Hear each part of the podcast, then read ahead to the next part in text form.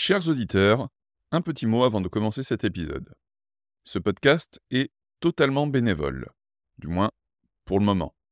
Si vous l'aimez et que vous voulez contribuer à sa croissance, alors je vous encourage à le partager, à le recommander à vos proches, vos amis, vos collègues.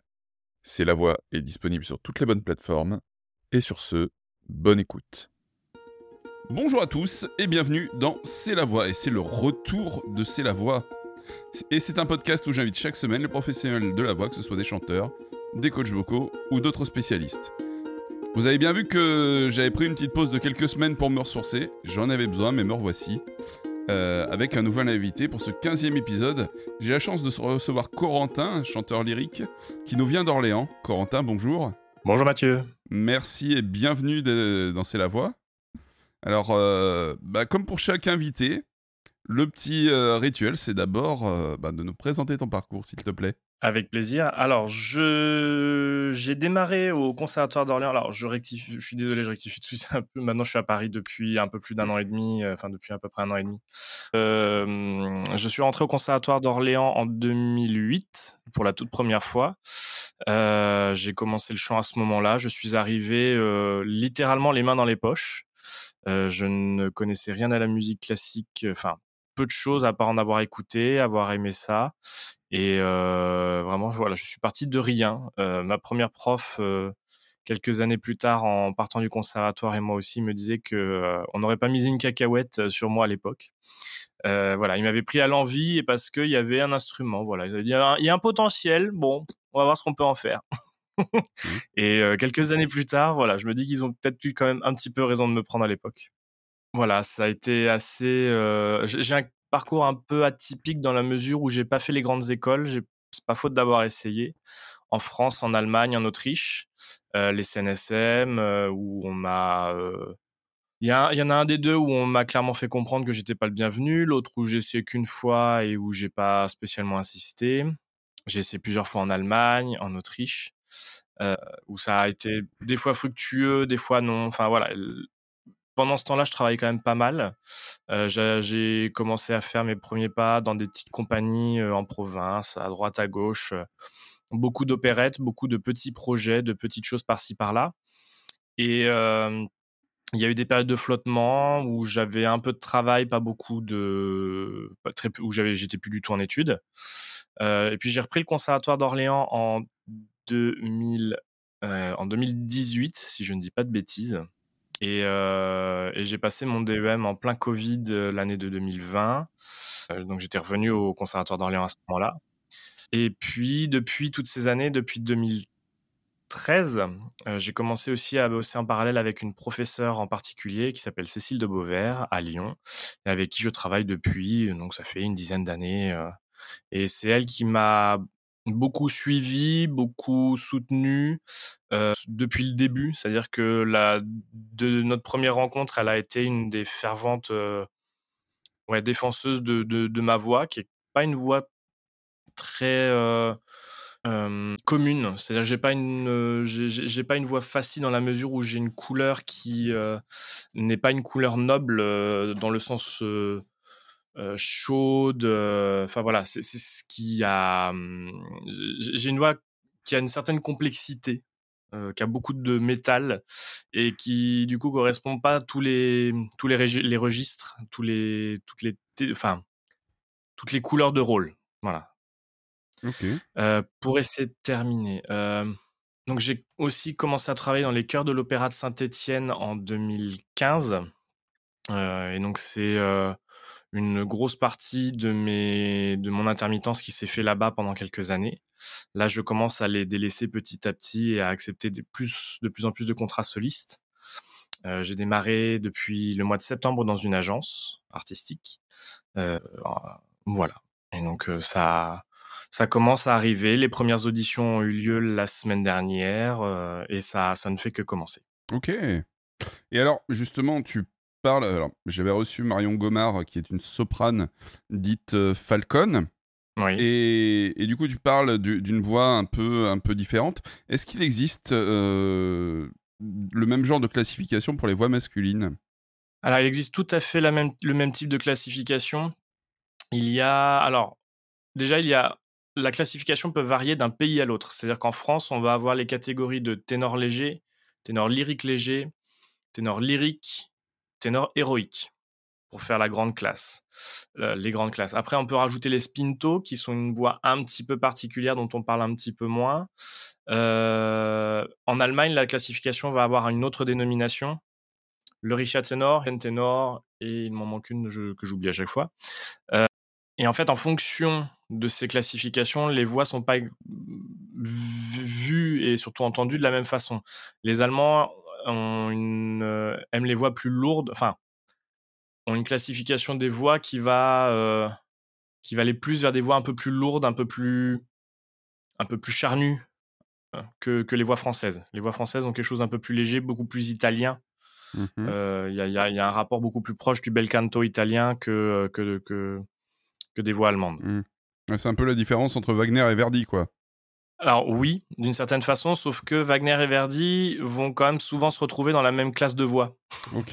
C'est-à-dire que c'est euh, ça demande des voix qui sont assez fortes, assez assez lourdes, qui demandent une certaine une certaine puissance parce que c'est aussi en rapport avec la masse orchestrale. Mmh euh, Verdi comme Wagner ont composé pour des orchestres assez assez assez assez grands, assez fournis. Mmh euh, du coup, c'est des voix on va on va aller sensiblement chercher les mêmes types de voix pour ces deux compositeurs là. Ok. D'accord. Et alors, est-ce que tu peux nous préciser, parce que c'est un terme que j'entends, mais que je n'arrive pas bien à, malgré tout, imaginer, c'est quoi le métal d'une voix? Ah, le métal de la voix, ça va se traduire, ça va se traduire beaucoup dans la quantité, la concentration des harmoniques de la voix. Mmh C'est-à-dire que dans, la voix, dans, dans une voix qu'on entend, il y a on entend une note centrale, c'est-à-dire que là, dans la voix, même dans la voix parlée, on entend une note ou une hauteur directe, mmh c'est-à-dire que là, si je chante, enfin, s'il y a il y a une note là-dedans, mais sauf que dans cette note-là, si on écoute de façon très précise, il y a aussi tout un spectre harmonique au-dessus et en dessous mmh qui va, qui existe dans cette voix eh bien, le, le, ce qu'on va appeler le métal de la voix, ça veut dire que il va y avoir une concentration assez forte en harmonique. C'est-à-dire que là, il y aura cette note euh, de plateau, on va dire, centrale. Mmh Et il va y avoir aussi une forte concentration dans toutes les autres, notes, les autres notes harmoniques euh, de cette voix-là. Et donc, moi, en l'occurrence, mon, mon, métal va être notamment présent dans tout le registre haut, puisque je suis ténor. Mmh Et donc, ça va faire une voix qui va être assez concentrée en harmonique haute et qui va en découler une certaine, une certaine puissance. on va, j'aime pas trop ce terme-là de puissance, mais disons que j'ai une voix qui passe, qui n'a pas de problème pour passer les orchestres. D'accord. Par exemple.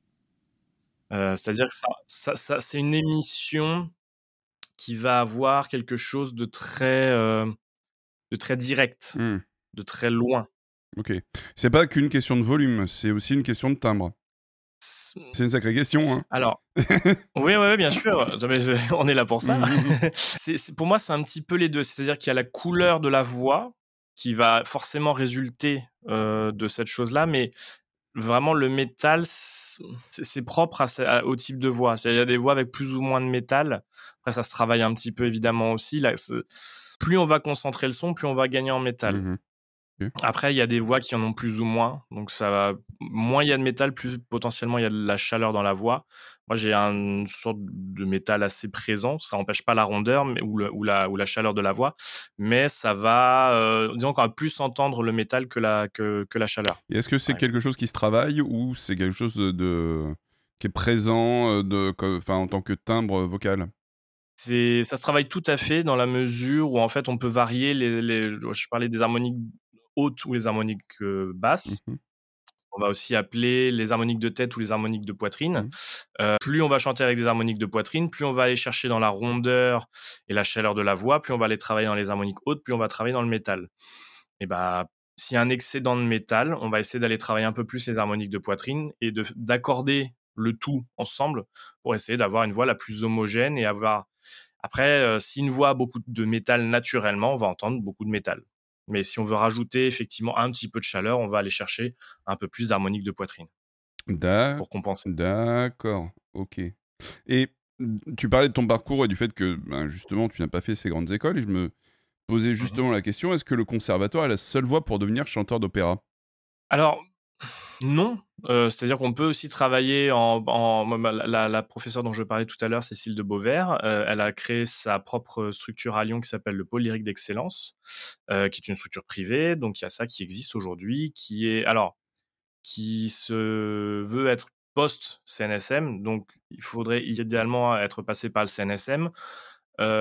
Je connais des gens qui n'ont pas fait les CNSM. Je connais des gens qui n'ont pas fait de conservatoire et qui sont chanteurs quand même. Donc il y a le conservatoire est une formation, heu, qui est pensée majoritairement pour devenir chanteur ou pour devenir instrumentiste. Mais ce n'est pas l'unique et seule voie. En instrument, ce serait j'aurais un discours un peu différent, mais en chant, heu, voilà, je connais des gens qui sont, heu, qui ont commencé par d'autres types de carrières, dans l'industrie, dans dans des métiers totalement différents et puis un jour ils se sont réveillés, ils se sont dit: «Tiens, aujourd'hui j'ai envie de chanter» et puis, bah, ils s'y mettent et sans sans être passés par le conservatoire, certains, ouais, ont réussi à percer, heu, assez rapidement. OK. Donc tu commences à avoir un peu d'expérience et c'est Mmh mh. quoi ton rôle préféré? J'ai ah! Hein. Rôle préféré, c'est très difficile de répondre à cette question parce qu'il y a énormément de rôles très intéressants à plein d'égards. Après Mmh. moi, mon mon grand, heu, mon grand coup de cœur, ça a toujours été Werther de Massenet. Mmh. Heu, c'est une œuvre que j'ai découvert assez tôt, que qui qui me suit dans mon parcours depuis quelques années déjà. Ça a été ma première prod à l'Opéra de Saint-Étienne. Avant même de rentrer dans les chœurs, j'avais été pris pour faire un tout petit rôle et hem, il s'est trouvé qu'il y avait eu un problème de cast et cetera. J'ai fait la doublure du rôle principal, donc de Werther pendant quelques jours, heu, ce qui a été une sacrée expérience. Heu, j'étais tout jeune bébé chanteur, c'est donc c'était assez, heu C'est challengeant. Impressionnant.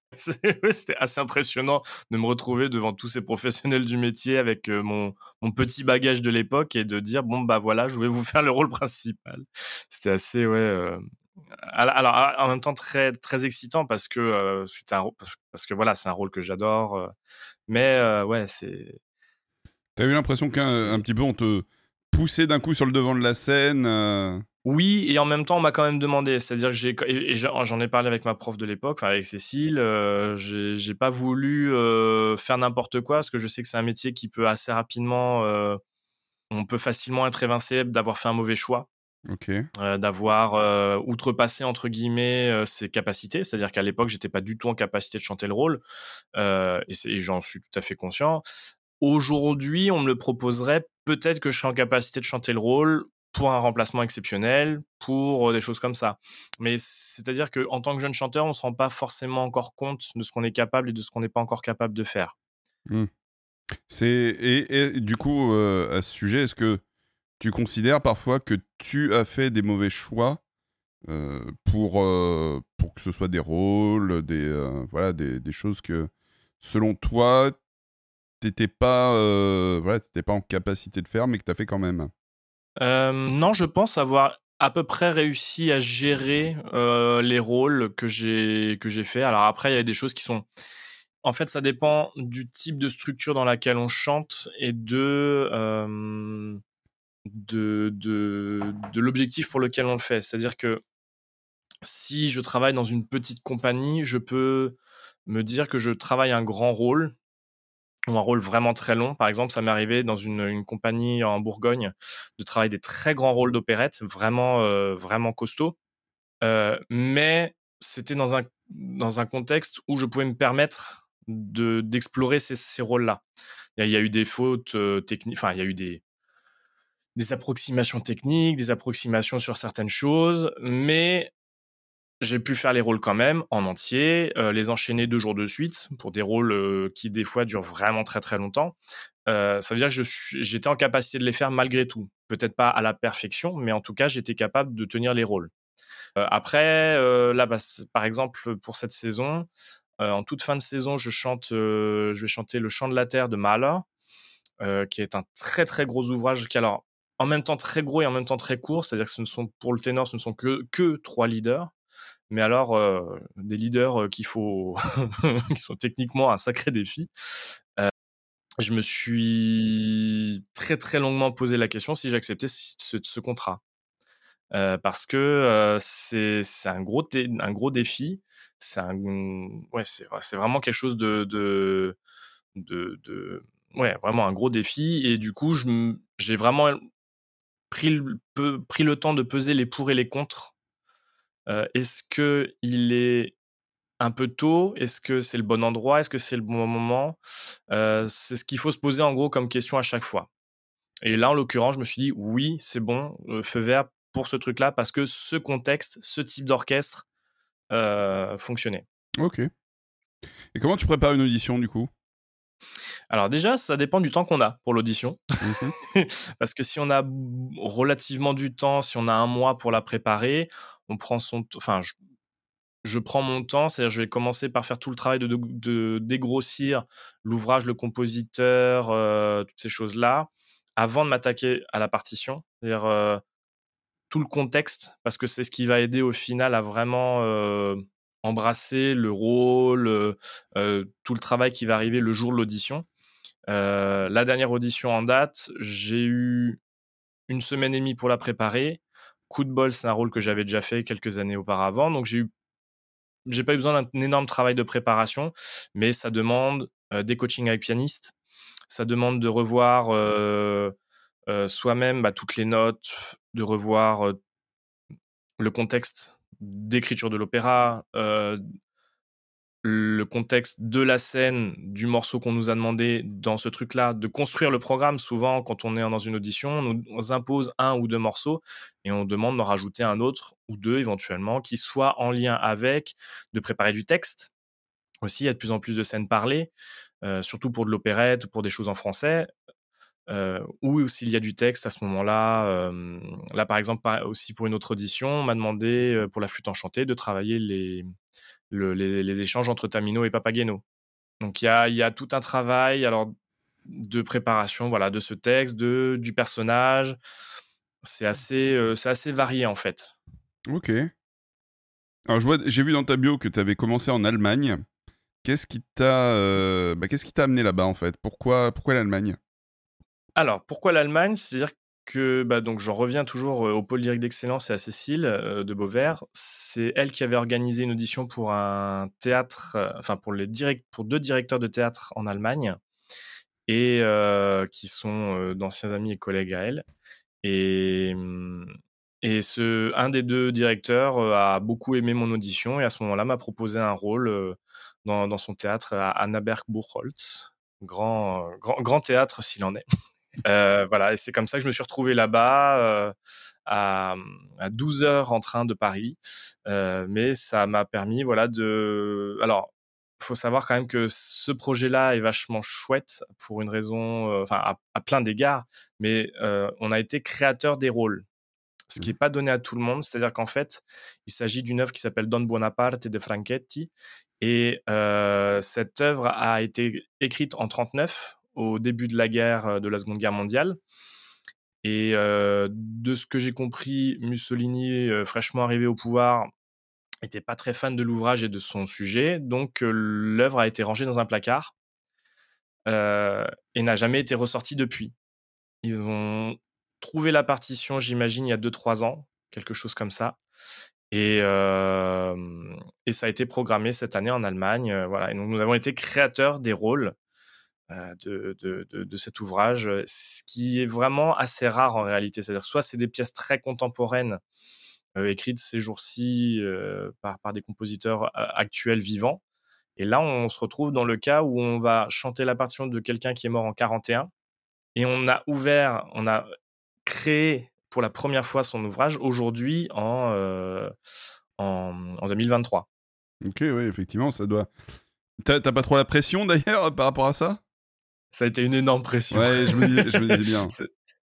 Ouais, ça en fait, ça a été une répression. Bon, ah, i j'ai eu des petits problèmes de de santé à ce moment-là qui m'ont pas aidé sur le plan vocal. Mmh. Heu, mais effectivement, c'est, alors Il y a le fait de chanter en Allemagne aussi pour la première fois. Même si je parle un petit peu allemand, j'étais loin d'être bilingue. Donc il y avait la pression de parler en allemand tous les jours, de parler en anglais, enfin différentes langues parce qu'on chante en italien, on parle en italien, le metteur en scène était italien, euh, de parler en allemand, de parler un petit peu en français aussi, de parler en anglais. Enfin, ça a été une, une prod assez éprouvante pour ça, très fatigante.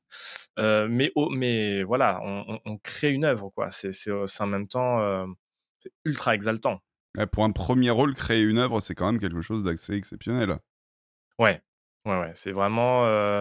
Bah, et surtout qu'en plus, le compositeur n'est pas là, on n'est pas du tout à l'époque où ça a été créé. Enfin, il y, y a, tout un contexte qu'on est obligé de remettre autour qui est qui est passionnant. C'est-à-dire que on, le, metteur en scène avait pris le pli de dire on va essayer de créer cet opéra sensiblement comme ça aurait dû être créé à l'époque, mmh avec des décors en, tissu, ce qui ne se fait pratiquement plus nulle part, mmh euh, peint en tissu peint, euh, avec vraiment les moyens du bord. Et enfin, comme, comme ce qui aurait été les moyens du bord de l'époque, quoi. Ouais. Et du coup, la technique était assez rock'n'roll parce qu'ils sont plus habitués à ce genre de choses et le public n'est plus habitué à ce genre de choses non plus. Mmh Donc, quand il y a les changements de décor à l'époque, bah, il y avait une pause entre chaque décor, etc. Là, bah, il y a une pause, sauf que bah, c'était pas adapté pour. Enfin, bref, ça a été. Ouais, c'est un certain défi technique. Puis j'imagine que si ça avait été euh, joué et créé à l'époque. Il y aurait eu peut-être des retouches euh, tout au long de, euh, de la création. C'est ça. C'est ça. Et là, en l'occurrence, alors, il a fallu qu'on fasse beaucoup de retouches en début de production parce qu'il y avait des, des, problèmes d'imprimerie ou d'édition plutôt sur un certain nombre de choses harmoniques. C'est-à-dire, est-ce qu'on est quand. Il n'était pas toujours simple de définir si on était sur quelque chose de purement tonal ou s'il y avait un petit peu des, des, expériences harmoniques. Ce qui fait qu'il y a certains passages où on est. Enfin voilà, il fallait quand même vérifier et tous travailler ensemble à cette vérification de, d'un certain nombre de, de, choses écrites. Mmh l'orchestre, quand ils sont arrivés pour la première fois, on a passé quasiment bah, les trois premiers services de répétition avec l'orchestre à vérifier chaque note, enfin un certain nombre de, de, de, fautes. Mais ça, c'est normal. C'est ce qui arrive dans chaque opéra, euh, dans chaque euh, comment dire, dans chaque euh, ouvrage que l'on peut faire. Il y a très souvent besoin de, de, revérifier ce qu'il y a écrit sur les, conducteurs d'orchestre, sur les parties séparées de chaque instrument. Ça arrive très souvent qu'il y ait des, petites erreurs qui se glissent par-ci par-là. Donc, faut, voilà, faut, faut, toujours passer du temps. Et là, sur une œuvre qui n'a jamais été donnée, évidemment, on a passé beaucoup de temps dessus. Ok. Et, justement, euh, alors, toi, tu as eu cette chance-là de pouvoir aller euh, travailler en Allemagne, mais euh, quand, mmh quand, on, quand on est un jeune, jeune chanteur sortant d'études, est-ce que c'est difficile de, de, trouver un rôle? Alors, aujourd'hui, encore plus qu'il y a quelques années, oui. En fait, il y a pendant longtemps eu une, un encouragement à, aux chanteurs en conservatoire d'essayer d'aller dans carrière, d'aller. et du coup, le marché s'est rempli de, chanteurs, de jeunes chanteurs, chanteuses. sauf qu'aujourd'hui, on arrive à saturation. Et même le problème est encore pire que ça, c'est-à-dire que là, le, depuis, depuis le Covid, grosso modo, il y a même sursaturation. Enfin, je c'est vraiment, on, a vraiment un petit problème à ce niveau-là, où il y a beaucoup de gens qui essaient de percer dans le métier. Le métier qui se durcit d'année en année. Là, actuellement, il y a des négociations ça, avec les, les, grands patrons du MEDEF, etc., pour redurcir encore l'intermittence, qui était déjà pas simple. Voilà.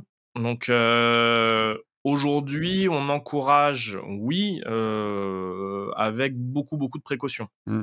Mais j'ai l'impression que c'est un peu pareil dans tous les métiers artistiques, en fait. Hein. Oui, complètement. C'est-à-dire que oui, euh, je veux dire parce que là, là, je parle de l'intermittence dans le cadre des chanteurs, mmh. mais euh, il y a une forme de crise. On va, on va appeler ça un chat un chat. Il y a mmh. une forme de crise dans quasiment tous les métiers artistiques, comme on le croise aussi dans l'enseignement, dans l'hôpital, mmh. où euh, tout le monde se subit des coupes budgétaires drastiques.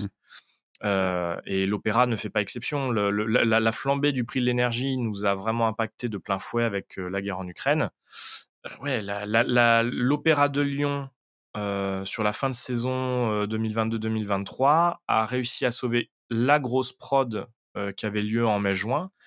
Tout le reste de mai-juin a été annulé purement et simplement. Et tout le festival d'été juin-juillet, qui en plus a toujours eu un succès phénoménal tous les étés là-bas, a été totalement annulé aussi. Mmh, Il y a un théâtre l'année dernière, je ne sais plus lequel, qui a fermé, je crois, six semaines à cause du froid, mmh pour éviter, pour éviter d'avoir à chauffer le théâtre. Ah, mais c'est c'est assez. C'est inquiétant hein, quand, quand, on, quand on y pense pour tout ce qui est art de la scène, j'entends intermittence, etc. Parce que quand on parle artiste, on peut également parler des personnes qui, qui créent des aquarelles, enfin ce genre de choses, qui sont des choses un peu plus, on va dire, dans, mmh. productives. Pour, tout ce qui est art de la scène, à l'heure actuelle, bah, déjà on voit que effectivement il y a eu la, question de, de, l'énergie.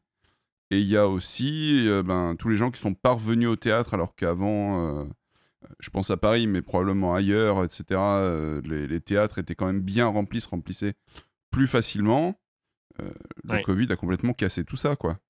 Il y a, en fait, y a, y a le, le, Covid a, a clairement pas aidé pour un certain nombre de raisons, mais il y a aussi un problème. Alors là, je vais aborder du coup un peu un autre sujet, mais qui concerne vraiment assez particulièrement l'opéra. on, a une crise aussi. Je, je parlais carrément de crise identitaire.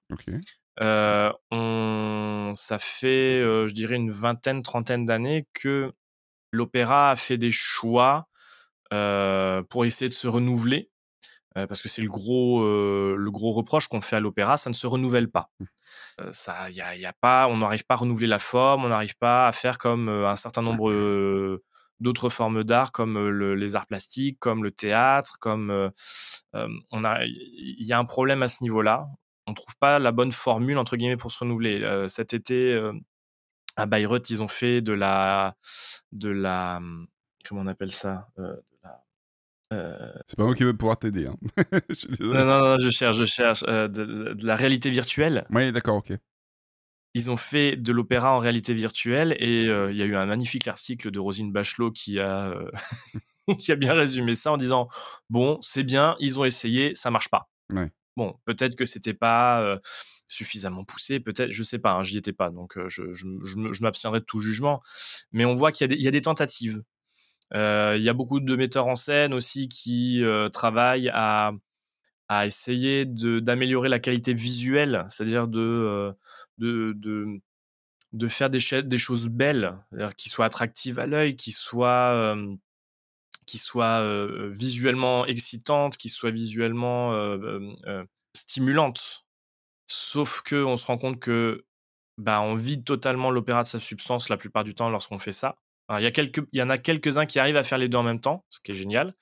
Mais on a souvent un petit peu l'un et pas l'autre. Mmh. ce qui pose régulièrement souci parce qu'on a du coup un public qui vient voir quelque chose et qui comprend pas du tout ce qu'il est venu voir parce que on leur raconte une histoire. Ils ont un, des surtitres qui leur disent une histoire, je sais pas, qui leur raconte un, conte d'Andersen et ils sont en train de voir mai 68 alors là, ça perd beaucoup, beaucoup de gens. Ou alors, on a aussi l'effet inverse, où par exemple, là, il y a eu la production de, Tristan et à l'Opéra Bastille cette année, d'un grand metteur en scène qui, lui, a travaillé énormément avec ses artistes de plateau. C'est-à-dire qu'ils ont vraiment. moi, j'étais en plus relativement bien placé. Les chanteurs étaient incroyablement investis dans leur rôle d'un bout à l'autre. Et pourtant, Tristan et mon Dieu, ce que c'est difficile. c'est vraiment les, chanteurs ont été incarnés, ont littéralement incarné leur rôle, mais d'une façon incroyable d'un bout à l'autre. Mais le décor était euh, un écran, un grand écran sur lequel il y avait des, vidéos qui étaient diffusées, qui fonctionnaient très bien. Mais ensuite, c'est tout. C'est-à-dire que le reste du plateau est noir, il n'y a rien d'autre. Euh, les chœurs étaient dans les publics, donc il n'y a même pas euh, visuellement la masse du chœur sur le plateau. Mmh il y a vraiment un chanteur, deux chanteurs, des fois trois, et c'est tout. Et ça a beaucoup fait jaser pour un certain nombre d'histoires, mais notamment la, question du décor a été bah il y a rien sur le plateau quoi. Mmh On vient payer une place extrêmement chère pour venir à Bastille au parterre pour essayer de voir un peu ce qui va se passer et tout. Et en fait, parce que la, enfin Bastille c'est quand même immense, mais on a on a bah, on n'a pas de on n'a pas de décor, on n'a pratiquement pas de costume. voilà, donc on, il y, a, une chose, alors après, il y a plein d'autres raisons aussi. C'est-à-dire que je, là, je, je, fais un faux procès de la mise en scène, mais il y a. Euh, c'est pas la, seule chose non plus, mmh. évidemment. Il y, a, y, a, des problèmes structurels aussi importants. Il y a. voilà. Ah. Il y a, faut, faut, quand même dire qu'il y a un certain nombre de sujets qui ne vont pas dans l'opéra aujourd'hui. Qui sont en train d'être abordés, qu'on est en train d'essayer de faire avancer, mais il y a encore un peu de boulot. Mais après, j'ai envie de dire, pour, pour avoir travaillé à, à Bastille, euh, je sais mmh aussi que euh, l'Opéra Bastille est lieu un peu de, euh, effectivement, de mise en scène différente et un peu d'expérimentation. Mmh. Quelque part, on peut pas vraiment les blâmer d'avoir envie de faire quelque chose de différent, de, de, mettre en scène des choses. alors, c'est déroutant. Hein. Je veux dire, c'est déroutant quand mmh. on voit une Carmen qui est censée être l'andalouse, brune, etc euh, qu'on met en tant que blonde au milieu des voitures, forcément, euh, c'est pas du tout ce, qu'on, ce que le public peut attendre parce que le public s'est fait, enfin, mmh en tout cas, le public qui ne connaît pas s'est fait une certaine image euh, de Carmen qui, bah, qui forcément ne correspond pas à ce qu'on lui présente. Pareil, mmh. il y a une, enfin, moi je travaillais il y a une dizaine d'années là-bas. Euh, la, tétralogie de Wagner euh, qui, qui était, euh, mm. qui avait une mise en, scène qui était très loin de ce qu'on pouvait s'attendre. Enfin, parce que bon, pour les gens qui connaissent pas la tétralogie de Wagner, bon, c'est très inspiré des dieux nordiques et germaniques. Alors on s'attend, voilà, à des, des, des, dieux comme Wotan, alias Odin, etc., avec des grands, voilà, euh, là, ils avaient fait totalement autre chose. Et forcément, ça, ne peut que, que surprendre. Il y a des gens qui sont très aguerris, qui ont effectivement envie de voir autre chose, mais ce que. Euh, voilà, je, trouve qu'on ne peut pas forcément les blâmer d'avoir envie de présenter une autre vision, un peu plus, j'ai envie de dire, modernisée, de ces œuvres qui sont, euh, qui sont des classiques qu'on a vus et revus des, des centaines de fois dans, mmh dans, les mêmes type de, de, décor, de costumes, etc. Alors, on est d'accord, je, je, te rejoins totalement là-dessus, c'est-à-dire que la... si on veut renouveler, enfin, c'est d'ailleurs pour ça qu'on est passé là-dessus, enfin, sur ces mises en scène de plus en plus modernes, de chercher à renouveler justement ce genre-là et de dire, bon, on en a ras-le-bol un petit peu aussi de, de des, mmh, des, mises en scène d'époque, euh, dans les costumes d'époque, euh, avec euh, la, flanelle, les, les, tout, et tout ce qui. Voilà. après, le reproche qu'on fait souvent, moi, alors, je pense que j'ai vu la, la, production de Bastille dont tu parles, de la tétralogie. Pour le coup, je l'ai adoré. Mmh enfin, j'ai adoré. J'ai vu. Alors, j'ai pas tout vu, mais je me souviens que j'ai vu La Valkyrie et que j'avais adoré. J'avais un peu moins aimé le Siegfried qui était juste après. Mmh après, voilà, il y a des parties pris des metteurs en scène qui sont. qui des fois ont du sens. C'est en fait ce qui, ce qui est important, je pense. Le, le, le sujet principal, c'est on peut changer la mise en scène, on peut changer un petit peu l'époque, on peut changer tout ça. ça moi, personnellement, là, je, je n'engage que moi, ça ne me dérange pas. mais il faut garder l'histoire de base. Mmh et essayer de garder la substance profonde de l'opéra d'origine. C'est juste ça. Mmh. Après, qu'on veuille l'adapter, évidemment. Enfin, si on commence à faire, il, enfin, je, pense qu'il serait, ce serait une totale erreur de ne faire que du costume d'époque ou que du historiquement informé. Ce qui est très bien aussi, c'est-à-dire que là, il y a une Carmen cette année qui a été faite avec des décors d'époque, costumes d'époque, etc. Je trouve ça très très bien aussi mmh parce que ça attire un certain public, parce que voilà, il faut de tout. Mmh. Je pense qu'il faut vraiment, voilà. Après, j'ai vu à Berlin il y a quelques années quand je suis parti là-bas une Carmen que globalement j'ai bien aimée, mais quand le Escamillo à la fin de l'opéra, à la fin de son air va vers le, il y avait un faux taureau sur les marges et sort une paire de roubignoles mais énorme à la fin de son air juste pour dire voilà j'ai, ça n'a aucun sens. Mmh à ce moment-là. Il y avait plein d'autres trucs vachement intéressants. Alors, il y avait, il y avait un engagement politique sur ce Carmen, puisque euh, le, quintet des contrebandiers, euh, il, s'amusait à jouer avec des, euh, des organes pour, voilà, pour, pour la contrebande d'organes. Donc, il y avait un parti pris politique que ça, pour le coup, j'ai bien aimé. C'est-à-dire qu'il y a il y a, y a un message, il y avait un décor, franchement, la production était belle. Moi, je, moi elle m'a parlé pour un certain nombre de choses. On gardait l'esprit de Carmen, on avait l'histoire de Carmen, il y avait globalement tout. Il y a juste pourquoi, à un moment donné, Iscamillos. voilà, il y a des choses qui ont des fois pas de sens. Mmh. dans, dans, certaines productions où il y, a, y, a, un truc qui passe un peu à côté. Je vais prendre le, le cas également de la Carmen, de, pardon, de la Bohème qui a eu lieu à Bastille, qui a été reprise cette année et qui avait été pris, qui est une reprise d'il y a quelques années, la fameuse Bohème dans la Lune, enfin dans l'espace. J'en avais beaucoup entendu parler, je l'avais pas encore vu. Je me suis dit, il faut que j'aille me faire une idée. Je vais le voir, je vais voir cette production et je me dis, pourquoi pas? Voilà, il, plante le décor au début, c'est très bien fait, le, plantage de décor, c'est magnifique, visuellement c'est très beau ce qu'ils ont fait. Le seul reproche que je peux faire à cette chose-là, c'est que comme le metteur en scène, je, ne sais pas si le metteur en scène est allé au bout de son idée dans, ce qu'il a voulu réaliser. Parce que la, substance de la bohème, c'est quand même un, opéra extrêmement émotionnel, extrêmement fort, extrêmement intime. Euh, euh, et en fait, ce qui m'a, c'est exactement ça qui m'a manqué sur la production, parce que visuellement, c'était absolument, enfin, euh, premier acte magnifique, deuxième acte très beau, le troisième sublime. Vraiment, il y a vraiment des scènes où je me suis dit, waouh, c'est vraiment magnifique. Il y a certaines scènes qui fonctionnaient très bien, mais il manquait un peu de la substance originelle de l'œuvre, c'est-à-dire c'est sans parler de la vie de Bohème ou de Paris ou d'être dans les toits de Paris, c'est pas ça, on s'en fiche.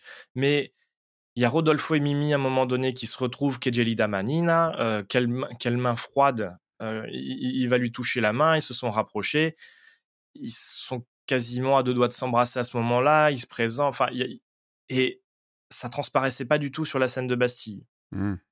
Tu vois, et c'est ça qui, moi, m'a manqué, c'est qu'à un moment donné, on voit presque un récital de chanteurs.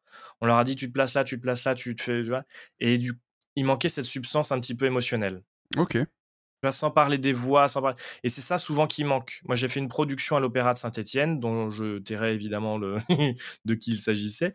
Mais euh, le, metteur le metteur en scène arrive en nous disant Je vais faire des images. Ouais. Voilà.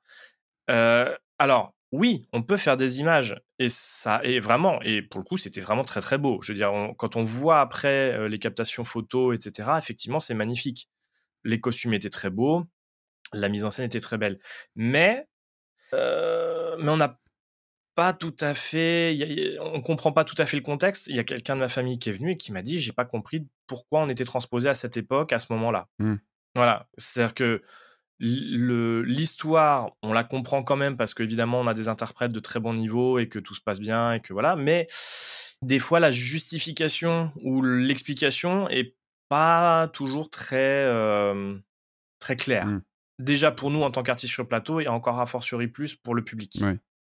Donc c'est ça qui souvent manque. C'est-à-dire que si on allie les deux, et j'ai vu des, des prods qui allient les deux et ça marche très bien, c'est-à-dire on est placé complètement dans un autre contexte.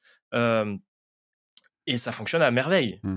Euh, des Don Giovanni, des flûtes enchantées, il y a plein de choses qui fonctionnent merveilleusement bien. En fait, il faut quand même aussi dire, parce que je, depuis tout à l'heure, je fais un peu le procès, mais qu'il y a aussi plein de productions qui sont absolument magnifiques mmh et qui fonctionnent en n'étant pas des productions d'époque, en n'étant pas des productions euh, euh, ni engagées politiquement, ni voilà, qui sont juste, voilà, il y, y, a des gens qui ont quand même ce talent-là de faire aussi des prods magnifiques. Ouais. Mais effectivement, comprendre, comprendre ce qu'on voit, est-ce que et les implications, c'est important quand on va voir euh, une œuvre sur scène. Je veux dire, Si, si, je fais un parallèle avec, euh, euh, d'un point de vue cinéma et, et série, bah, c'est pas tout à fait la même chose, mais bon, pour, pour mmh dresser un parallèle, si on connaît pas bien l'œuvre de David Lynch, par exemple, qui est, mmh. qui est un réalisateur qui, qui prend certains personnages qui sont en fait des concepts, voilà, qui ne mmh. sont pas des, des, des, personnages à proprement parler, mais qui sont là pour incarner des concepts. Et si on ne le sait mmh. pas, c'est très difficile de réussir à entrer euh, dans l'œuvre de David Lynch. Je pense à Twin Peaks, je pense à Mulholland Drive, etc. Donc mmh. voilà, c'est pour dire que euh, quand on n'a pas euh, toujours l'habitude de se confronter à certains types d'œuvres et de comment elles, elles mettent en scène et comment elles véhicule certaines choses, effectivement, c'est compliqué de totalement pouvoir se plonger dans une œuvre au-delà de l'aspect technique et artistique pur. Voilà. Bien sûr. Bah, c'est la, question de est-ce qu'on fait de l'opéra pour les initiés ou est-ce qu'on fait de l'opéra populaire? C'est-à-dire que est-ce qu'on écrit, est-ce qu'on est pense un spectacle pour quelqu'un qui, connaît déjà l'œuvre, qui connaît déjà les, tenants et les aboutissants de l'opéra, mais qui vient que pour comment dire pour essayer de voir cette œuvre d'un œil différent, pour, pour avoir un, avis différent sur la chose, ou est-ce que on s'adresse à un public de néophytes, de gens qui connaissent pas encore cet opéra et que, qui vont le découvrir pour la première fois? C'est vrai que quelqu'un qui, pour la première fois, paye son billet à Bastille pour aller voir La Bohème et qui a déboursé 150 euros par place pour aller découvrir La Bohème, qui s'attendent aux mansardes parisiennes, telles que c'est écrit dans toute toutes les descriptions de la bohème euh, hors, euh, hors mise en scène. C'est-à-dire dans l'histoire originale, c'est une petite mansarde parisienne, après c'est le café Momus, après c'est la neige, l'hiver, et ça finit euh, encore dans la mansarde. Bah, quelqu'un qui commence, qui arrive dans l'espace, ça a de quoi dérouter. Donc c'est ça, c'est voilà, c'est la grande question. je, je, je suis d'avis d'un enfin, on est de plus en plus, genre pour en discuter avec un certain nombre de chanteurs, de dire faut, il faut rendre cet art populaire, euh, qu'il redevienne un art populaire. Après, est-ce que pour autant on supprime euh, ou on veut dire euh, non, il ne faut pas, enfin, comment dire, il faut que ce soit rendu accessible le plus possible, malgré toutes les difficultés qu'on connaît pour rendre justement cet art accessible. C'est-à-dire que il y a énormément de clichés autour de l'opéra. moi, je me bats au quotidien avec toutes les personnes que je rencontre, et même sur Paris. Je me, on, pourrait se dire à Paris, les gens sont pas dire plus éduqués, c'est vraiment complètement faux ça, mais, mais en tout cas, ils, sont un peu ils plus ont... sensibles, un peu plus. Oui, en tout cas, ils ont accès à de la culture voilà, ils ont vachement plus accès à la culture, enfin très facilement en tout cas. Je veux dire, il y a quatre, quatre grandes maisons, euh, des théâtres en, veux-tu, en voilà, il y en a vraiment partout. Euh, bah, je me retrouve encore avec des gens qui sont capables de me dire euh, des, trucs assez incroyables. Mmh. Et, je trouve ça. Et en même temps, c'est normal. C'est-à-dire que aller à Bastille, c'est un certain prix, c'est un certain prestige. Et alors, il y a, y, a, des amis, il y, a eu un gros article sur la question de qu'est-ce qu'il faut mettre. Qu'est-ce qu'il faut mettre comme habit pour aller à l'opéra Mmh et notamment à Bastille, mais à, l'opéra de manière générale. Ça, c'est une grande question d'actualité. c'est une question quasiment politique parce que si on va en Allemagne, si on va dans d'autres pays limitrophes de l'Allemagne, là j'ai eu l'occasion d'aller à, l'Opéra de Prague pour voir Roussalka, tout le monde arrive super bien sapé. Mmh. c'est presque, c'est presque en tenue de gala. Quasi, presque tout le monde arrive vraiment bien habillé. Alors le parterre, tout le monde. Euh, et quand on va au-dessus, éventuellement un peu plus bien habillé, mais pas forcément. Voilà. Mais en France, on essaie justement de se battre un petit peu contre ça, de dire non, revenons à une culture aussi un peu plus populaire. Euh, l'opéra, pendant des centaines d'années, alors peut-être pas que j'exagère un peu, mais pendant des dizaines d'années, mais pendant un siècle, entre un et deux siècles, c'était quelque chose d'archi populaire. Mmh les gens venaient, euh, bouffer, raconter leur vie. Euh, il se passait un certain nombre de choses, même dans les, euh, dans, dans les, les, petits, les, les, petites loges, etc. Enfin, voilà, il y, y, avait toute une vie à l'opéra. Aujourd'hui, on a sacralisé cette chose, on l'a rendue alors je vais utiliser un, vilain mot, mais on l'a rendu élitiste. J'allais te le dire, ouais. on essaie de. Oui, voilà, c'est ça. C'est, on essaie, nous en tant qu'artistes, en tout cas, on essaie de militer pour un retour à, bah, en fait, que les gens viennent, quels qu'ils soient. Mmh. Oui, euh, c'est très intéressant, pardon, je me, je, me, je, me, permets parce que justement, prie, bien sûr. Euh, on en avait discuté avec Marion, justement, elle avait cité quelque chose d'intéressant. Elle parlait de euh, d'un moment, alors j'ai plus exactement le, le contexte, mais d'un concert qui était, qui était gratuit, je crois que c'était, enfin, je, je sais plus où, bref. Et il y a une personne dehors qui essayait de, de, de ramener des gens, vraiment, un truc gratuit pour ramener du monde, tu vois. Et il y avait des gens qui passaient qui disaient non, non, euh, c'est pas pour nous. Euh. voilà, tu vois. C'est ça. Des, des, des, gens qui croient qu'ils ils ont. Euh, qui, que, que, que c'est réservé à une certaine classe sociale et, qui du coup fait que ben, tu, toi, quand tu n'es pas de cette classe sociale, c'est comme si tu n'avais pas le droit d'accéder à, à cette musique, à cette culture-là, tu vois. C'est tout à fait. C'est très, c'est très segmentant et, et c'est dommage. Ben oui, et, et, pourtant je peux dire que, enfin, la plupart d'entre nous artistes, alors je, je vais parler des chanteurs parce que c'est ceux que je côtoie le plus, mais je sais que on est 95 à 99% des, des, artistes. Dès qu'on croise quelqu'un et qui nous, qu'on leur dit qu'on est chanteur lyrique, ça, alors déjà, ça interpelle beaucoup de gens ce qui est plutôt bon signe. mais on essaye, enfin moi j'essaie, en tout cas personnellement, de faire énormément de, de, de, de pédagogie là-dessus en disant, bah en fait, oui, tout le monde est le bienvenu à l'opéra. Alors Bastille, moi, quand on me demande comment s'habiller, je dis bah, habillez-vous euh, correctement. C'est-à-dire, si vous pouvez éviter d'arriver en jogging et t-shirt euh, Nike, bon, c'est toujours un petit peu mieux. Et en même temps, pourquoi pas? Mmh De tous les gens que j'ai vus à Bastille, il y a des gens qui sont arrivés des fois en tenue euh, voilà, très quotidienne. Moi, je trouve ça bien quand même, vu que c'est des grandes maisons, des, endroits quand même, des lieux assez historiques, de, et pour gagner aussi, de dire voilà, on vient dans un truc, on, vient vivre une expérience particulière, un petit peu qui sort du quotidien, surtout pour un certain nombre de gens qui viennent là.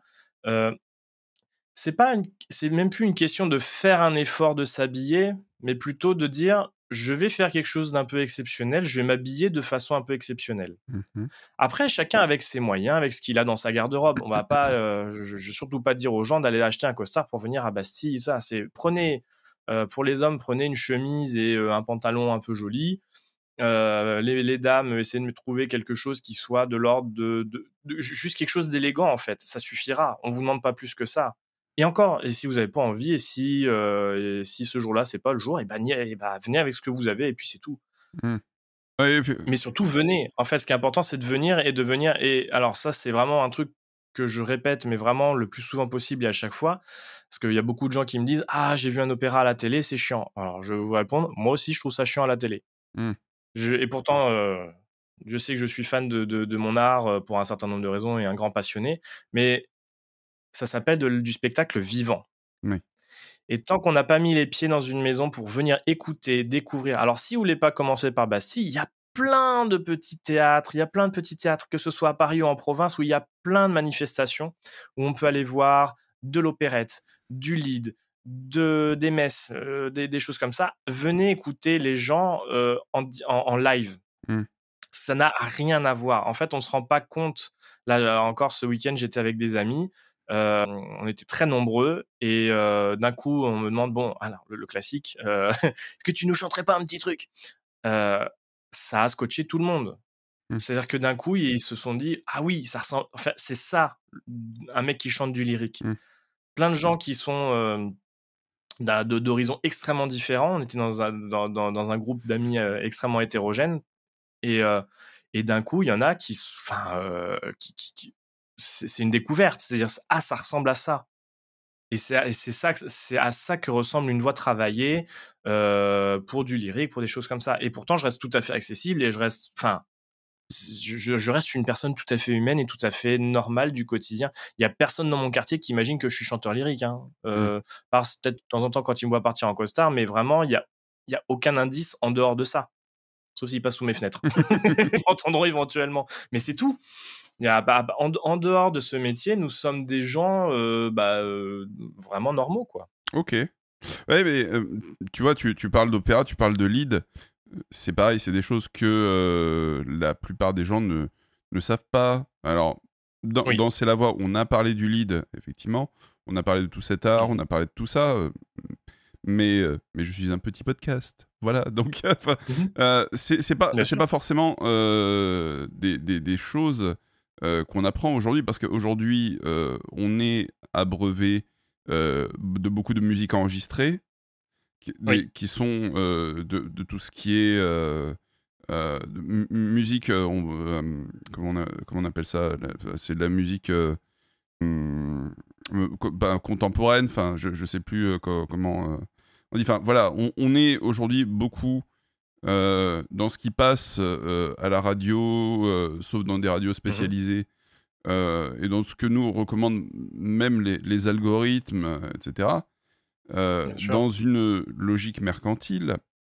Et, et mmh ça aussi, c'est quelque chose, aujourd'hui, tu vas pas rémunérer Mozart pour les 15 000 euh, pour les 15 000 fois, où tu as, tu as joué son, euh, son truc. Euh, mmh et en, en, même temps, il y a une méconnaissance phénoménale, ne serait-ce que des instruments aussi. Tu vois, les, les, gens ont peut-être une connaissance plus poussée aujourd'hui des, des, des, outils de MAO. Mmh. Et je, je, suis. Alors, la manière dont, dont, je dis ça peut sonner très clivante et c'est absolument pas le but. Euh, mmh. Mon but, c'est pas de dire aujourd'hui c'est mal et, hier c'est bien parce qu'on jouait des vrais instruments, machin, tout comme ça. Euh, mmh. Mon idée, c'est plutôt euh, de dire c'est cool qu'on ait autant d'outils à notre disposition pour faire de la musique, autant de techniques vocales pour créer des choses super c'est bien aussi si euh, on, sait s'ouvrir justement à, ça et à la découverte euh, ben de, tout ce qui est euh, à notre disposition aujourd'hui. Mon, idée, c'est plutôt de, dire ça, de dire que on, a aujourd'hui des, gens qui font de la musique avec, alors évidemment toujours les instruments classiques, la, la batterie, la guitare, la basse, qui sont des super instruments que j'aime beaucoup. Euh, et je mmh. me dis, on a euh, à notre disposition euh, dans tout ce qui se fait, parce que je ne sais plus combien il y a d'instruments de musique, mais il y en a des, tas pour et qui ont tous des sonorités très différentes, venues de continents différents. voilà, on est capable aujourd'hui de de, de, créer des choses. et je pense qu'on n'a pas fini d'explorer cet art, euh, tellement on a euh, euh, possibilité de faire sonner des, instruments venus d'Asie, d'Afrique, peut-être, je sais pas, du Groenland, j'en je, ai pas spécialement l'idée, mais l'idée c'est de dire, et si on, était capable d'explorer encore plus et de faire se rencontrer encore plus tous ces univers qui, sont très riches en fait ah, ça, pose la ça pose alors c'est vachement intéressant ce que tu soulèves comme question parce que ça pose la question de la musique contemporaine et de la création de la création actuelle. C'est-à-dire que il y a, une chose qui est que moi je trouve dommage mais qui est en train de quand même pas mal évoluer depuis une vingtaine d'années c'est le caractère très clivant de l'opéra qui a du mal encore parfois à s'ouvrir à d'autres esthétiques à d'autres euh, euh, voilà styles à d'autres choses. C'est ça, ça, tient en fait en, plusieurs choses. C'est à dire qu'il y, y, a des forces qui essaient de garder le cet opéra enfin entre guillemets le vieil opéra dans sa forme telle qu'elle est. Il y a des gens qui essaient de, de le travailler à justement à essayer de, le tirer un petit peu de sa forme actuelle et de dire non on peut en faire autre chose. Euh, il y a de plus en plus de, de, gens qui essaient de sortir l'opéra des murs et de dire en fait on peut aussi faire de l'opéra. Euh, moi, enfin, je suis allé chanter dans des collèges, je suis allé chanter en extérieur, je suis allé chanter dans des lycées. Là, j'ai bah, un concert euh, cette semaine en lycée euh, ou en collège, je sais plus. il faut sortir l'opéra des maisons. Il y a, mais il faut, il faut les deux. Je, je pense que tu soulèves aussi la question des, des musiques actuelles, de la MAO, euh, du rapport aussi avec le mmh, avec l'opéra. Moi, je suis partisan de dire que l'opéra, et je parle bien uniquement de l'opéra, doit se faire et se faire entendre en live. Après, il faut évidemment les enregistrements parce qu'il y a des choses aussi magnifiques en enregistrement. Euh, en fait, pour moi, il faut de tout. Quand on dit il faut de tout pour faire un monde, bah, il faut séparer en musique, c'est-à-dire qu'il y a une énorme demande sur les musiques actuelles, aussi parce que ce sont des musiques qui sont rentables l'opéra, c'est pas rentable. c'est quand même le gros, problème de notre art. Et c'est aussi pour ça qu'on rencontre un, certain nombre de difficultés. C'est parce que on est à, une forme qui est 99%, euh, allez, 95% du temps à perte. Alors, il y a des gens qui arrivent à le rentabiliser, mais dans des conditions des fois franchement un peu limites et, et franchement un peu même révoltantes pour certains. et certains y arrivent très bien aussi sans que ce soit révoltant et sans que ce soit voilà. Mais c'est vrai que c'est un art qui est très compliqué de ce point de vue-là. Et pour autant, j'écoute de la musique actuelle, j'écoute des musiques, j'essaye de, de, me sensibiliser à la MAO. J'ai un ami compositeur, alors dans les anecdotes, j'ai un ami compositeur un jour qui me demande, qui fait de la compositeur de musique classique, il me dit mais je, je comprends pas pourquoi les, pourquoi en, musique contemporaine on a quasiment que des sopranos?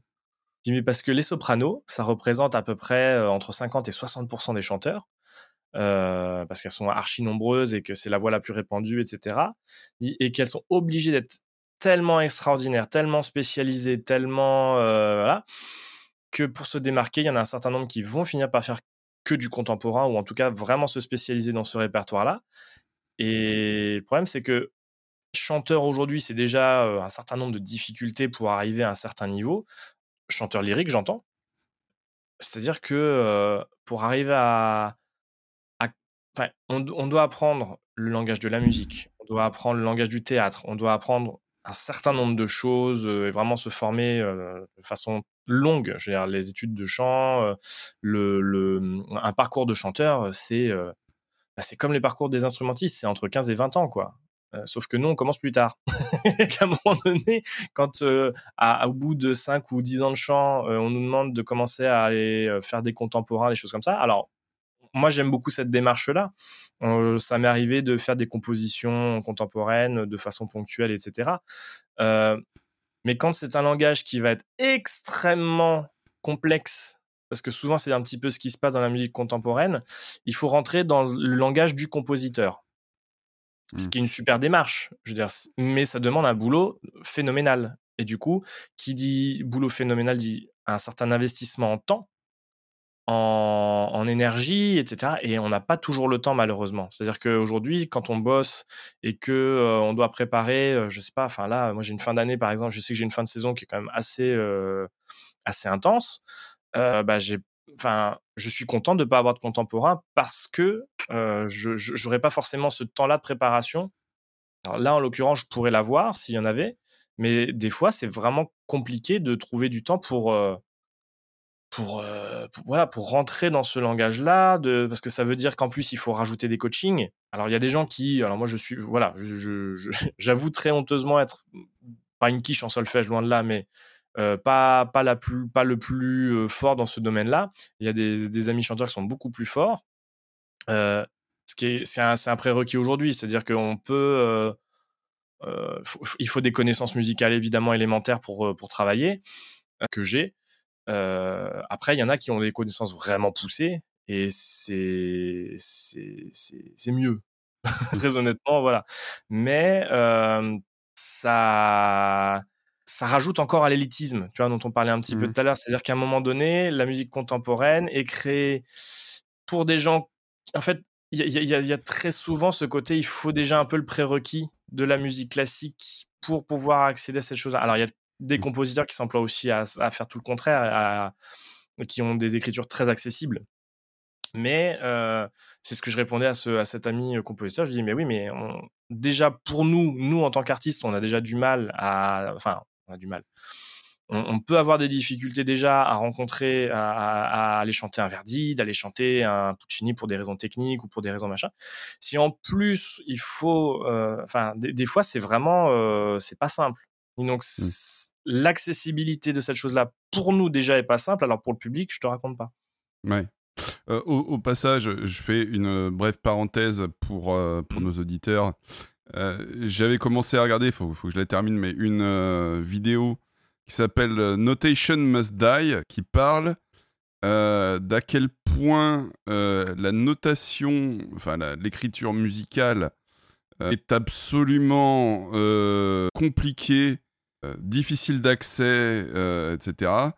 Et à quel point, en fait, aussi, elle est une, euh, bah, surtout une série de compromis, plus qu'un un réel effort collectif c'est plus ok donc faut qu'on se mette d'accord sur ci sur ça machin tout enfin voilà Mm. je, je, je, je vous mettrai en description euh, cette euh, euh, cette euh, voilà ce, ce truc qui- est fait d'ailleurs par un des mecs qui qui qui enfin qui crée euh, avec d'autres le logiciel MuseScore dont Oui. euh, dont perso je me sers mais donc voilà à quel point c'est c'est un enfer euh, la, la notation musicale et comment c'est difficilement accessible je sais que Moi, j'ai beaucoup de mal à, à lire la musique. J'ai- pas fait de formation euh, type, euh, voilà, type conservatoire, etc. J'ai un petit peu un enfant de la rue là-dessus, mais, mais Mm. voilà, d'autant plus pour des personnes comme moi qui n'ont pas la- forcément la discipline pour s'y mettre et pour réussir à, à comprendre, euh, même si j'ai bon, j'ai deux trois bases à, à lire instinctivement,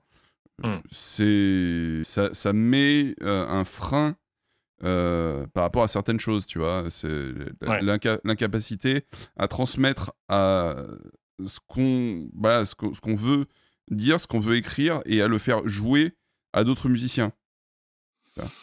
En fait, ça soulève euh, une question. euh, Enfin, c'est la question de l'accessibilité. Et une fois, pour le coup, là, je suis pas sûr qu'il y ait la question de l'élitisme, mais vraiment l'accessibilité. C'est-à-dire que aujourd'hui, pour faire de la musique classique, on a une sorte de euh, de euh, comment dire de parcours plus ou moins. Euh, pour comprendre la musique classique, il faut aller chercher les origines. Euh, sauf qu'on les donne un peu au compte-goutte et que son.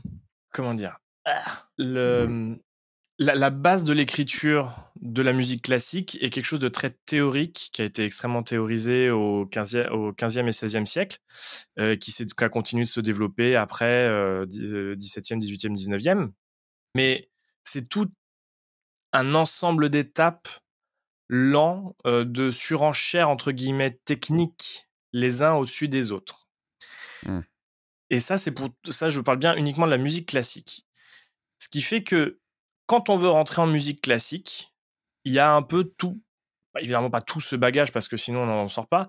Mais idéalement, il faudrait essayer de récupérer un maximum de ce bagage-là, historique, de euh, comment on faisait la musique médiévale, comment euh, harmoniquement on est arrivé de ça à ça, etc. Enfin, c'est un, un chemin, euh, c'est un chemin de croix, littéralement. Mm. Aujourd'hui, on a plein de gens qui sont capables de faire des choses musicales magnifiques sans cette formation-là, parce qu'il y a aussi plein de méthodes qui ont existé, enfin qui ont été développées, notamment je pense à, développe, des, des, hum, je crois que c'est Suzuki et Yamaha, euh, qui sont les deux, deux autres méthodes qui nous arrivent du Japon, qui sont beaucoup plus simples. C'est-à-dire qu'ils ne se posent pas la question, en fait, où on est beaucoup plus concentré sur la pratique que sur la théorie. Et en, Europe, on est encore un petit peu dans nos vieux, euh, nos, vieux, euh, nos, vieux réflexes de vouloir tout comprendre, tout décortiquer, tout machin. Il y a quelque chose de beaucoup plus euh, rationnel quelque part qui arrive des fois des États-Unis, des fois du Japon ou en tout cas des pays asiatiques, qui est de dire en fait avant de, euh, de s'enquiquiner avec la théorie, le machin bidule, il faut pratiquer. Et c'est Mhm. pour ça qu'on voit arriver sur le marché un certain nombre de chanteurs qui arrivent des États-Unis ou d'Amérique du Sud ou de Corée ou du Japon ou de Chine, de tous ces pays-là, parce que eux ils pratiquent, ils pratiquent, ils pratiquent, et ce sont des bêtes en technique. Il y en a un Mm. certain nombre d'entre eux qui sont des bêtes techniques absolues. Quand nous, alors effectivement, on a comme on a la connaissance euh, de la théorie et du machin, on rajoute souvent ce qui, peut manquer à ces personnes, le supplément d'âme, le supplément de connaissances historiques, de pourquoi, de qu'est-ce qu'on fait, pourquoi on le fait comme ça, pourquoi dans le style, etc. Euh, Par contre, on n'est pas toujours des bêtes techniques. Alors, il y a des gens évidemment qui le sont, mais voilà. Donc, du coup, le trouver le juste milieu et souvent, enfin, moi, c'est ce que je, un des reproches que je fais au, conservatoire. déjà, un, ça prépare pas au métier, ça prépare à la connaissance de la musique. Faut quand même, euh, voilà. Alors, il y a hum, ça, prépare. Alors, pour les musiciens, si, beaucoup plus. Mais alors, pour les chanteurs, euh, à part les deux CNSM qui commencent à s'être vraiment mis à la page, euh, le- les autres conservatoires ne préparent pas à la- au métier de chanteur. Je préfère le, le- dire assez honnêtement là-dessus. Ils préparent à savoir chanter. Ça, c'est une chose, c'est très bien. Mais le métier de chanteur, c'est vraiment un métier très particulier dans lequel le chant représente, c'est ce qu'on se dit entre chanteurs, entre 15 et 20% du métier. Et il y a tout le reste. Et il y a plein, plein, plein, beaucoup. Il y a vraiment beaucoup de choses d'autres à part le chant à, savoir faire. Donc il y a le théâtre, il y a le réseau, il y a savoir se vendre sur les réseaux sociaux, enfin se montrer sur les réseaux sociaux.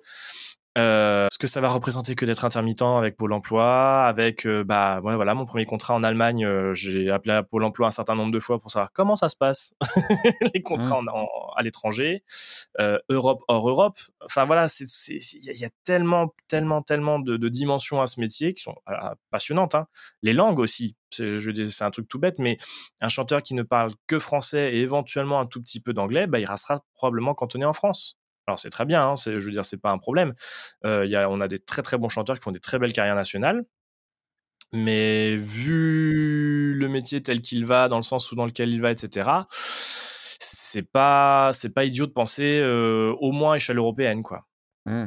Prendre des cours d'allemand et d'italien euh, dans tout ce qui est opéra, quoi. Voilà, c'est ça. Et du coup, pour voilà, pour venir sur la formation, sur euh, l'accès à la musique, euh, puisque je, reviens un petit peu sur ce que tu disais euh, sur, l'apprentissage de la musique, etc.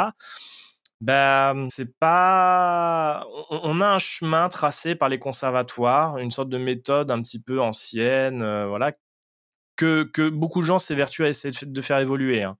Je, je, y a, je sais qu'il y a des, des, des, régulièrement des conférences là-dessus, qu'ils essayent. Euh, mais il y a, voilà, je veux dire, conservatoire, il y a quand même le mot conservation. Et c'est quand, quand même pour ça aussi que ça a été créé. Je veux dire, il y a, y a quand même une raison. Euh, le côté conservateur de on garde cette tradition, ce, ce, cette façon de faire. Et ça, et il y a des écoles de musique, il y a des conservatoires, il y a les deux et ça fonctionne plutôt bien aussi. Mais par contre, c'est vrai que autant quelqu'un qui sort du conservatoire va être facilement capable de passer sur de la musique actuelle parce qu'il aura des connaissances de, de, théorie et de technique qui vont permettre plus facilement passer de ce côté-là, ça sera beaucoup plus difficile dans l'autre sens, par exemple. Mmh. Ouais, je, suis d'accord avec toi. Alors, on, on va arriver sur la, sur la fin de ce podcast. Mmh Donc j'aimerais savoir si tu as des recommandations culturelles pour nos auditeurs. Euh, la seule recommandation, je vais, me répéter par rapport à ce que j'ai dit tout à l'heure, mais la seule recommandation que je vais avoir, c'est de dire, vous avez de la, mmh, facilement accès à tout ce qui est musique enregistrée avec toutes les différentes plateformes, etc. Allez écouter dans les salles proches de chez vous. Euh, quelle qu'elle soit. C'est-à-dire parce que je, pourrais, je, pourrais, faire des, dizaines de recommandations sur Paris ou sur euh, euh, pour, pour, pour, les gens avec qui j'étais ce week-end, je leur ai fait une liste de tout ce qui s'est passé, de tout ce qu'il y a à Paris là dans les quatre grands théâtres, avec recommandations d'accessibilité parce que après ça reste quelque chose de très très subjectif. Mais allez dans les théâtres près de chez vous, euh, allez écouter de la musique. Euh, s'il y a un symphonique, euh, Orléans, je sais qu'il y a l'Orchestre symphonique d'Orléans qui fait des choses magnifiques, qui, tous les ans essaie de renouveler leur, leur, programmation avec des thèmes de plus en plus grand public. Voilà, c'est-à-dire qu'il y a aussi cette volonté de la part du monde lyrique d'essayer de se, de se populariser aussi et puis de faire des choses un peu plus grand, ouais, je veux dire, voilà, grand public populaire.